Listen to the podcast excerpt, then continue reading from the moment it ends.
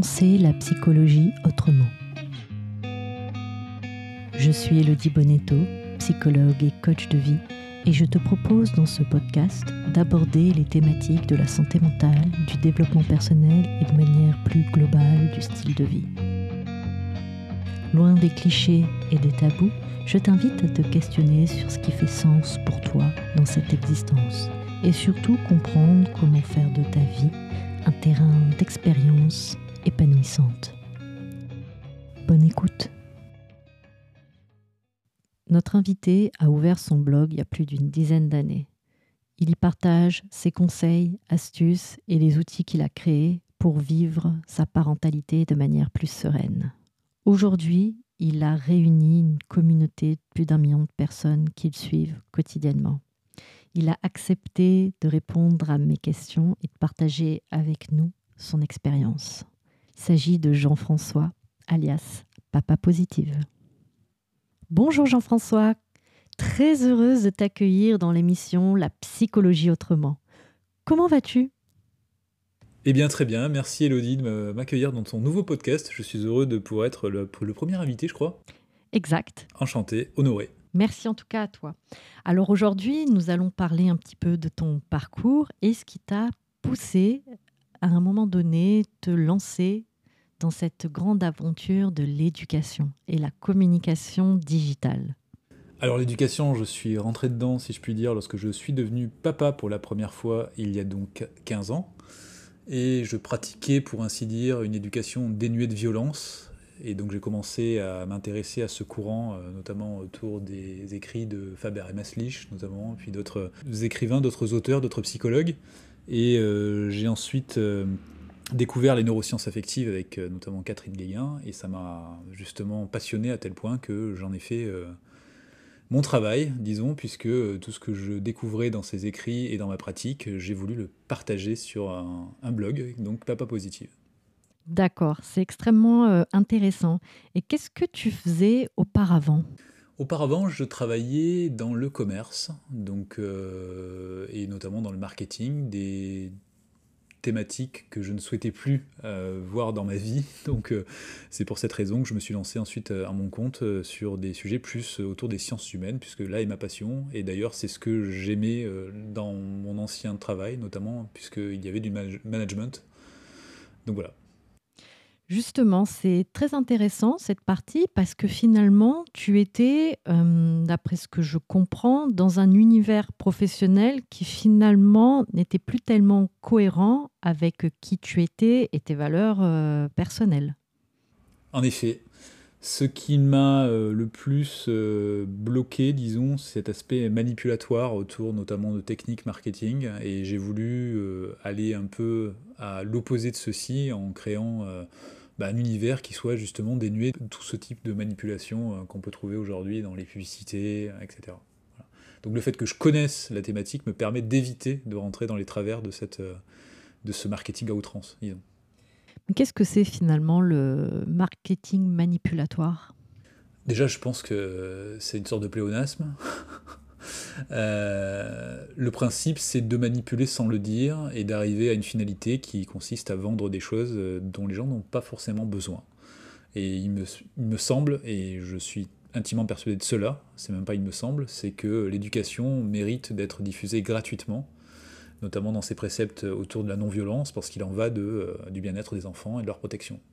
Et des adultes aussi, qui eux ont pu être aussi traumatisés et être blessés dans leur enfance. Donc pour moi, l'aspect euh, accès gratuit et accès, on va dire, euh, global est important. Et donc ça ne passe pas par euh, des circonvolutions marketing, notamment. Et du coup, est-ce que ta reconversion professionnelle a été facile? Est-ce que ça s'est fait naturellement? Ou est-ce qu'il y a eu des, des instants de flottement, des moments où tu t'es posé la question. Qu'est-ce qui a fait qu'à un moment donné, dans ta vie, il y a eu ce basculement? Alors ça a été effectivement une période assez compliquée dans le sens où euh, cette séparation avec mon travail s'est faite euh, parallèlement avec la séparation avec euh, mon ex-femme notamment, donc mon nouveau statut de papa solo, on va dire. ce qui fait que la période a été assez complexe et une remise en question générale sur justement ce que je désirais faire au fond de moi. Donc il y avait cette fibre entrepreneuriale qui était déjà là, que j'avais déjà commencé à tester lorsque je travaillais donc pour mon ancienne entreprise, et ça s'est révélé être un choix judicieux dans le sens où il me fallait être disponible pour mon fils et L'avantage de travailler notamment dans le web, c'est de pouvoir travailler selon euh, les horaires euh, de nos enfants. Donc pour moi, c'était un choix tout à fait euh, judicieux et en même temps, c'était un choix qui correspondait à mes valeurs profondes. Exactement. Je crois vraiment que cette situation de papa solo hum, t'a permis de pouvoir hum, donner encore plus de sens à cette reconversion professionnelle. Ça s'adaptait complètement à ton nouveau style finalement de vie. Tout à fait. Et en l'occurrence, ça permettait aussi de se poser de la question en termes de euh, rôle du papa dans euh, le schéma euh, justement éducatif. Et lorsqu'on est finalement obligé, je mets ça entre guillemets parce que c'est un choix et c'était beaucoup de, beaucoup de joie, bah, d'occuper un peu le rôle symbolique de père et de mère lorsque justement on se retrouve d'un coup papa solo, bah, ça, ça, ça, ça, permet effectivement d'avancer euh, personnellement et de se, et de se dire qu'au niveau de la société, il y a des, des évolutions peut-être à, mener euh, de ce point de vue-là. Justement, quelle place, selon toi, euh, a le père aujourd'hui auprès de, des enfants dans l'éducation? Il n'a pas cette place déjà, j'estime. C'est-à-dire que ça mériterait d'être beaucoup plus équilibré. Euh, d'ailleurs, c'est ce qu'on retrouve aussi dans beaucoup de, d'études au niveau de la psychologie. La mère apparaît souvent euh, notamment, notamment en termes de figure d'attachement, etc. Et je pense que, que ce soit au niveau de la littérature et au niveau des pratiques, euh, le père devrait être beaucoup plus présent et ça permettrait aussi de diminuer aussi la charge mentale au sein des couples, etc. Voilà. Et si je peux rajouter une chose, euh, il est souvent associé au masculin un côté beaucoup plus euh, strict et moins empathique que pour euh, la maman notamment. et ça aussi, je pense qu'au niveau des croyances, au niveau de la société, il est important de pouvoir dire qu'un homme a le droit de pleurer, un homme a le droit de dire ce qu'il ressent, et un homme, finalement, doit être au même niveau qu'une femme sur le sujet de l'éducation. Voilà ce que je pense. Tu n'as pas employé le mot de patriarcat, mais je pense que le modèle que tu décris euh, y ressemble fortement. Tu parlais notamment aussi de hum, l'aspect euh, scientifique des recherches qui, selon moi, et ça n'engage que moi, a pu à un moment donné aussi euh, balayer les études sous un angle aussi un petit peu patriarcale, d'où justement les études qui vont s'intéresser davantage à la relation mère-enfant dans les liens d'attachement, plutôt que d'avoir une vision beaucoup plus globale de la famille et réaliste par rapport aux, schémas familiaux euh, de notre temps. Tout à fait. Et on retrouve d'ailleurs ces biais euh, dans, des livres récents, hein, niveau euh, psychologie, puisqu'on entend dire, y compris dans des émissions radio, que le père doit avoir ce positionnement d'intimidation Et euh, en l'occurrence, disons qu'une famille équilibrée serait euh, conditionnée par ceci, donc une mère beaucoup plus euh, empathique et souple, et un père beaucoup plus strict et qui imposerait une figure d'autorité. D'accord, une vision assez traditionnelle et patriarcale de l'éducation, donc qui serait prônée. C'est intéressant. Et qu'est-ce que tu en penses justement? Ah ben, je suis contre, évidemment. Comme je le disais, euh, quand je publie des articles ou des vidéos, je m'adresse euh, aux hommes, aux femmes, je m'adresse à tout le monde en fait. Hein. Euh, et, j'estime que les pratiques éducatives ne sont pas destinées à un seul genre, c'est destiné à tout le monde. et un père qui incarnerait une autorité ou une force répressive, pour moi c'est un danger, parce que ça légitime aussi la violence. Exactement, c'est très juste. Et je crois vraiment, en tant que psychologue que c'est pas tellement euh, approprié aujourd'hui d'envisager l'éducation euh, de manière genrée, c'est-à-dire que les positionnements finalement au sein de la famille ne doivent pas être euh, pensés en termes de rigidité, de lutte de pouvoir, en se disant que le père doit représenter justement cette force et ce, pouvoir dans la famille. Il faut que les choses soient beaucoup plus équilibrées, nuancées et les l'équilibre, en fait, c'est aussi euh, sortir des luttes de pouvoir au, sein de, du système familial, en fait. Tout à fait, exactement.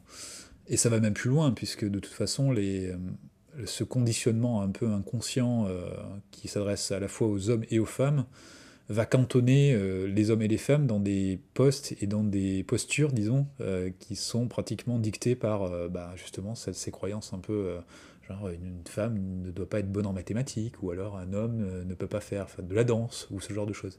Donc je dirais que ça, restreint aussi les capacités que nous pouvons avoir, et euh, ça, crée aussi des clivages et euh, des, contraintes au niveau liberté, puisque, à vrai dire, une personne ne peut pas donner tout son plein potentiel si on commence à mettre ce type de barrière dans sa vie, dès la naissance presque, puisque ce, ce type de croyances, on les impose aux garçons quand on effectivement leur dit euh, un garçon ça pleure pas ou ce genre de choses. Donc euh, c'est gênant.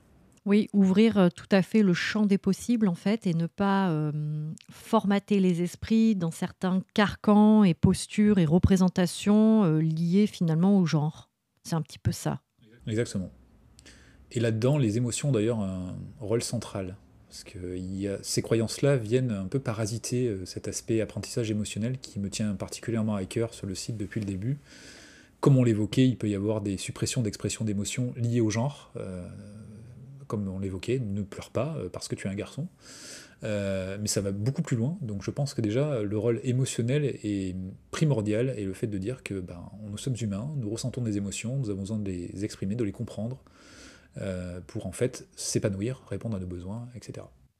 D'ailleurs, on remarque que la plupart des hommes euh, qui ont été éduqués dans un certain euh, mode euh, éducatif où justement on réprime les émotions, qu'elles, soient jugées finalement comme, comme un signe de faiblesse, ça laisse des traces à l'âge adulte et notamment aussi dans le rôle qu'ils peuvent incarner auprès de leurs enfants sur le plan éducatif.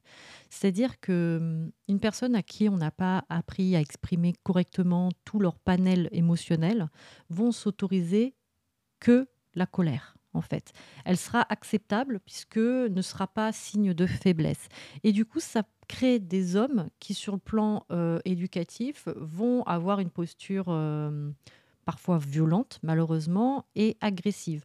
Parce que euh, les autres émotions ne sont pas jugées acceptables, recevables, puisque ça viendrait attaquer la vision virile d'eux-mêmes. Alors ça, c'est effectivement une partie du problème. L'autre partie, c'est la, suppression totale de toute expression émotionnelle, dans le sens où la colère est une, une émotion problématique dans la société, parce qu'on a dans l'image de la colère une association avec l'agressivité. Or, et qui dit agressivité dit aussi intention de faire mal à autrui. Et en l'occurrence, ce n'est pas le cas. La colère est une émotion utile comme toutes les autres émotions. Elle permet notamment de se réparer, de lutter contre les injustices, et permet d'utiliser. On peut donc utiliser cette énergie de la colère pour construire plutôt que détruire. Et là aussi, il y a moyen de reprendre euh, à l'origine ceci, et la communication non violente permet ce, type d'approche euh, en transformant cette énergie de la colère pour la rendre inoffensive.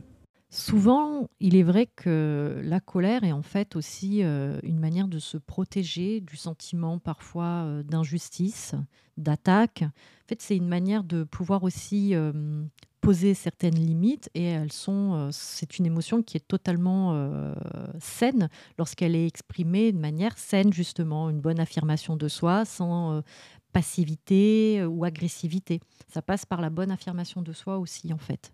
Et on trouve aussi ceci dans la manière de communiquer, c'est-à-dire qu'on va euh, retravailler cela en disant euh, pas tu me mets en colère, mais plutôt je ressens de la colère, et du coup il n'y a pas ce caractère accusateur qui peut aussi déclencher des réactions d'attaque-défense de la part de l'autre.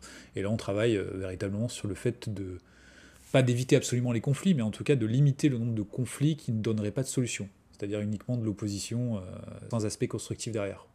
Oui, ça fait référence finalement à la communication non violente, il me semble. C'est ça, de Marshall Rosenberg, tout à fait.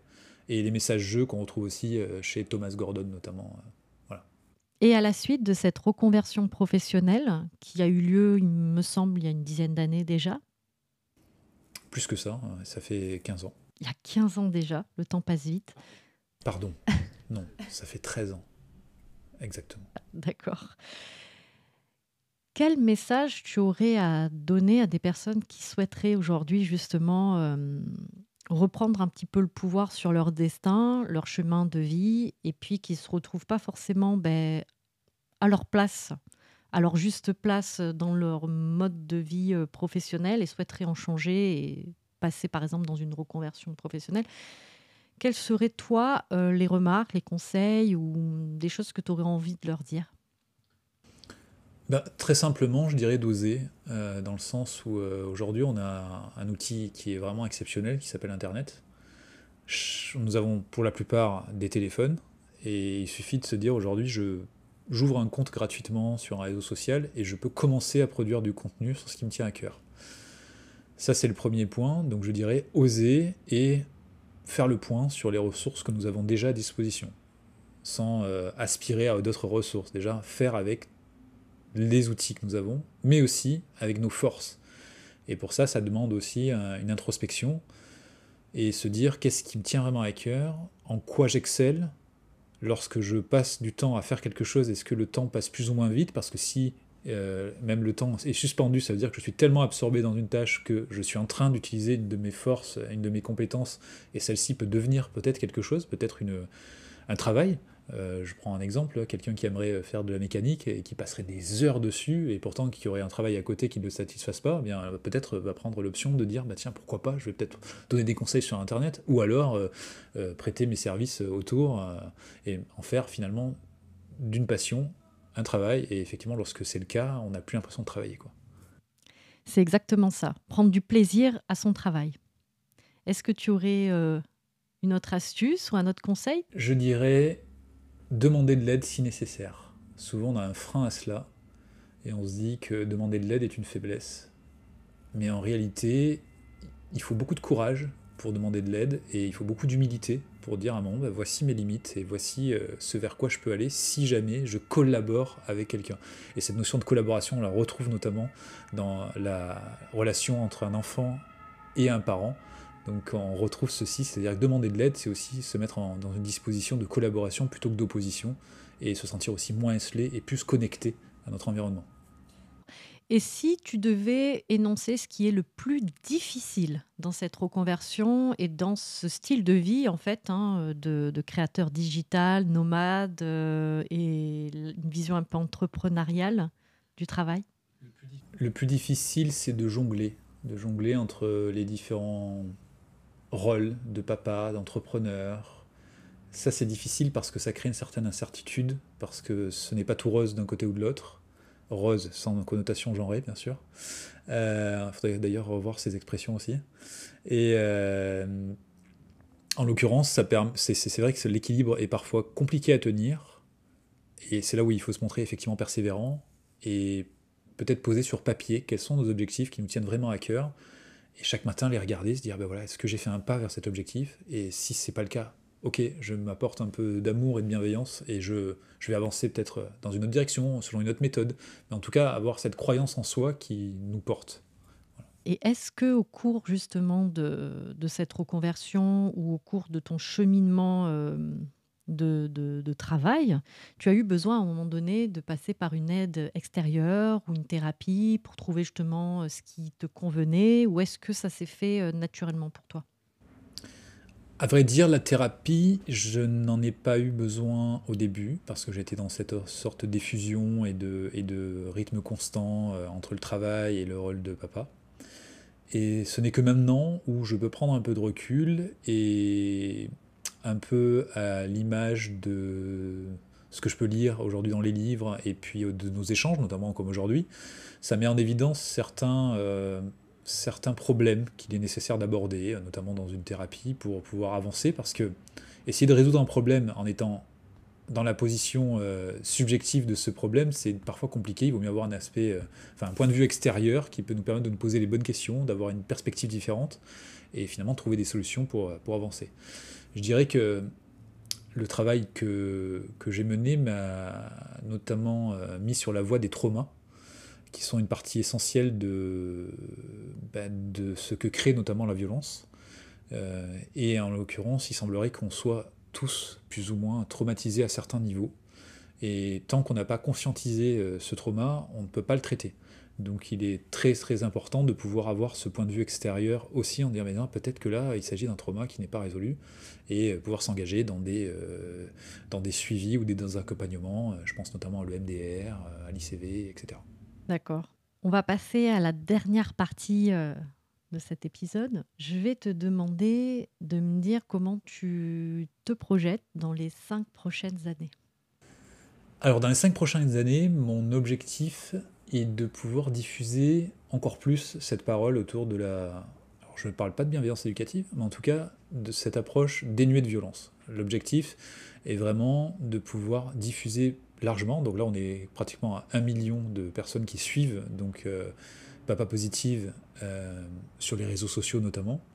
Ce qui m'intéresserait, c'est que on passe à 2, 3, 4 millions, pas pour des raisons financières, parce que ça n'a jamais été euh, ma priorité et ça ne le sera probablement jamais, uniquement pour des raisons de, comme je l'évoquais, diffusion des techniques, des astuces, des informations qui permettent de faire prendre conscience qu'on a tous un levier à activer pour justement repousser cette violence éducative et repousser cette violence en général. Et on revient sur le côté euh, un peu trauma qui peut déclencher justement euh, ces violences et le fait que les personnes soient mieux informées, mieux accompagnées, qu'elles se sentent connectées, on revient sur cette notion-là, ne serait-ce qu'avec des vidéos, avec des écrits et en rencontrant des professionnels, ceci euh, fait émerger une sorte de solidarité pour le bien-être psychologique euh, des personnes, et c'est vraiment mon objectif, pour diffuser un maximum cela. Alors pourquoi pas dans des structures de type euh, école, notamment, et, ou justement pourquoi ne pas intervenir directement dans des écoles. En tout cas, voilà mon objectif pour, pour les prochaines années, les cinq prochaines années. C'est plutôt pas mal. Hein. Et pour terminer euh, cet épisode, je vais te poser une question qui reviendra régulièrement lorsque j'aurai des invités. C'est pour toi, qu'est-ce que représente le bonheur? En fait, le bonheur pour moi, c'est une succession de petites joies qui viennent euh, peut-être effacer euh, les émotions désagréables qu'on peut ressentir, et ces petites joies, je les ressens lorsque bah, je reçois un message, notamment euh, via, via le site, en me disant, euh, voilà, grâce à la vidéo euh, que j'ai vue où vous nous présentiez ceci, ça m'a permis de changer mon mode éducatif. Et aujourd'hui, je crie moins sur mon enfant, je ne lève plus la main dessus. Et ces petits points qui, qui, forment finalement un canevas très plaisant à regarder, pour moi, c'est ça qui me nourrit, en fait. Voilà, aujourd'hui. Donc je dirais que ma conception du bonheur, elle est, on peut appeler ça de l'altruisme, peut-être euh, pas de la reconnaissance, parce que je souhaite euh, être mis, non pas devant, c'est pas moi le. C'est pas moi le plus important, je suis juste le messager. Et quand je sais que mon message est arrivé dans un endroit et qu'il a eu des effets positifs sur un environnement, ça me nourrit. Je te remercie infiniment. Ça me fait vraiment plaisir que tu sois le premier invité. Et euh, vous pouvez retrouver Jean-François sur tous les réseaux sociaux, Instagram, Facebook, TikTok, YouTube, sous le pseudo Papa Positive. Merci Elodie, à bientôt. À bientôt. Cet épisode est terminé, j'espère qu'il vous a plu. N'hésitez pas à me laisser un avis, un commentaire, cela m'aidera beaucoup à faire connaître ce podcast. À bientôt. Et prends soin de toi.